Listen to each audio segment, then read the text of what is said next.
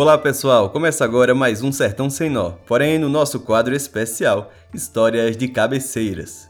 Se você é uma pessoa nova por aqui, te explico rapidinho. Diferente dos nossos episódios tradicionais, que são registros de memórias pessoais vindas dos sertões nordestinos, este quadro traz contos tradicionais do folclore brasileiro com informações da sua origem e perpetuação no Nordeste do Brasil, assim como no resto do país. Por exemplo, o episódio de hoje tem a primeira publicação oficial datada em 1697, mas as suas origens na oralidade popular, causadora central de sua chegada aos interiores do Brasil, vem de antes e se perpetua até hoje.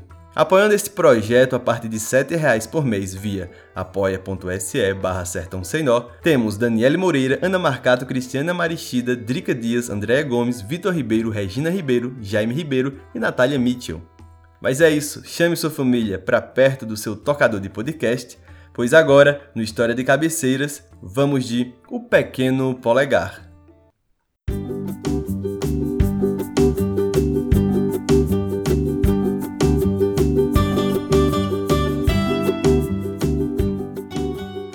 Havia um casal que tinha 12 filhos. Um deles era do tamanho de um dedo polegar e por isso chamavam Pequeno Polegar. Essa família, que era muito pobre e às vezes não tinha o que comer, resolveu abandonar seus filhos na floresta. O pequeno polegar, ouvindo a conversa, foi buscar umas pedrinhas de areia das margens do rio. Pela manhã, o pai os levou para a floresta e disse: Fiquem aqui que eu vou cortar lenha. Os meninos ficaram e o mau pai foi para casa, deixando-os perdidos. Os meninos choravam com medo das feras, dos bichos, mas o pequeno polegar sossegou-os e os levou para casa, guiando-se pelas pedrinhas que na vinda havia deixado cair para marcar o caminho. O pai tinha recebido algum dinheiro e, tendo comprado comida, lastimava-se. Ah, meus filhinhos, se eles estivessem aqui, o pequeno polegar, que estava com seus irmãos atrás da porta, apareceu e foi abraçado pelos pais. Novamente, tempos depois, voltou a fome, e os pais pensaram em deixar os filhos na floresta. O pequeno polegar, ouvindo a conversa, correu para fora, mas encontrou a porta fechada. Foi à despensa e trouxe alguns grãos de arroz.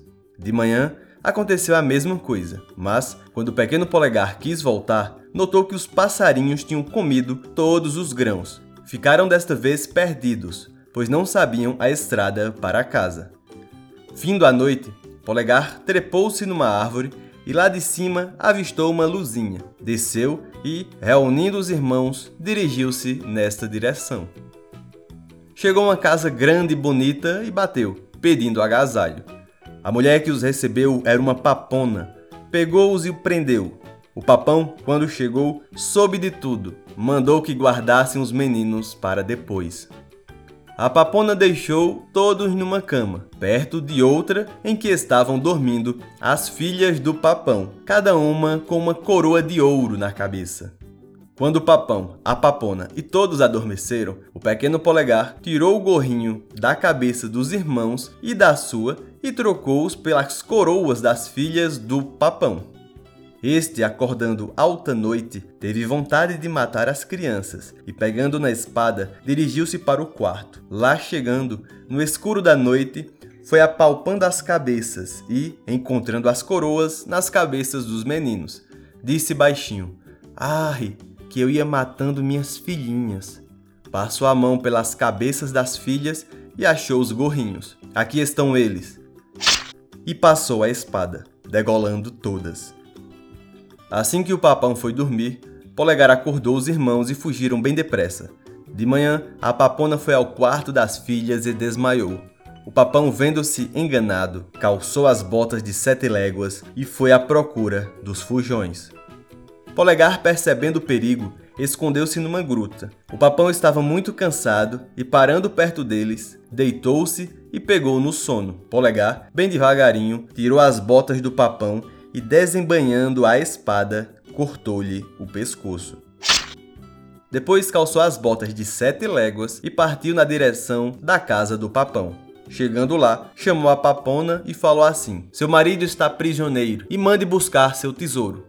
A papona entregou tudo. Polegar carregou o que pôde, voltou para junto dos seus irmãos, indo todos para casa. Entregou o tesouro ao seu pai e mais tarde foi nomeado Correio Real por causa das suas botas de sete léguas.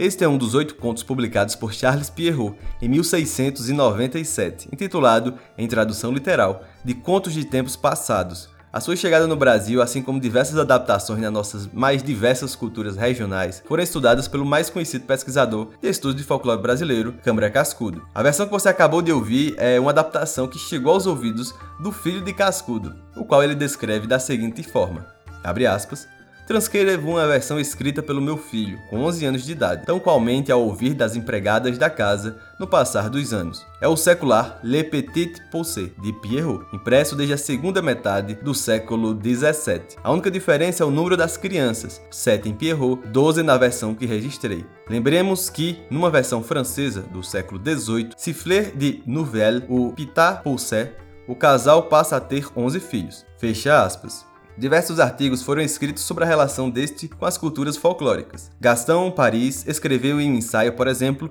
intitulado de Le Petit Poucet en la Grande Ourse, em 1875, ligando o herói minúsculo à ursa maior, como Robert Lehmann Nietzsche faria posteriormente com Saci Pererê.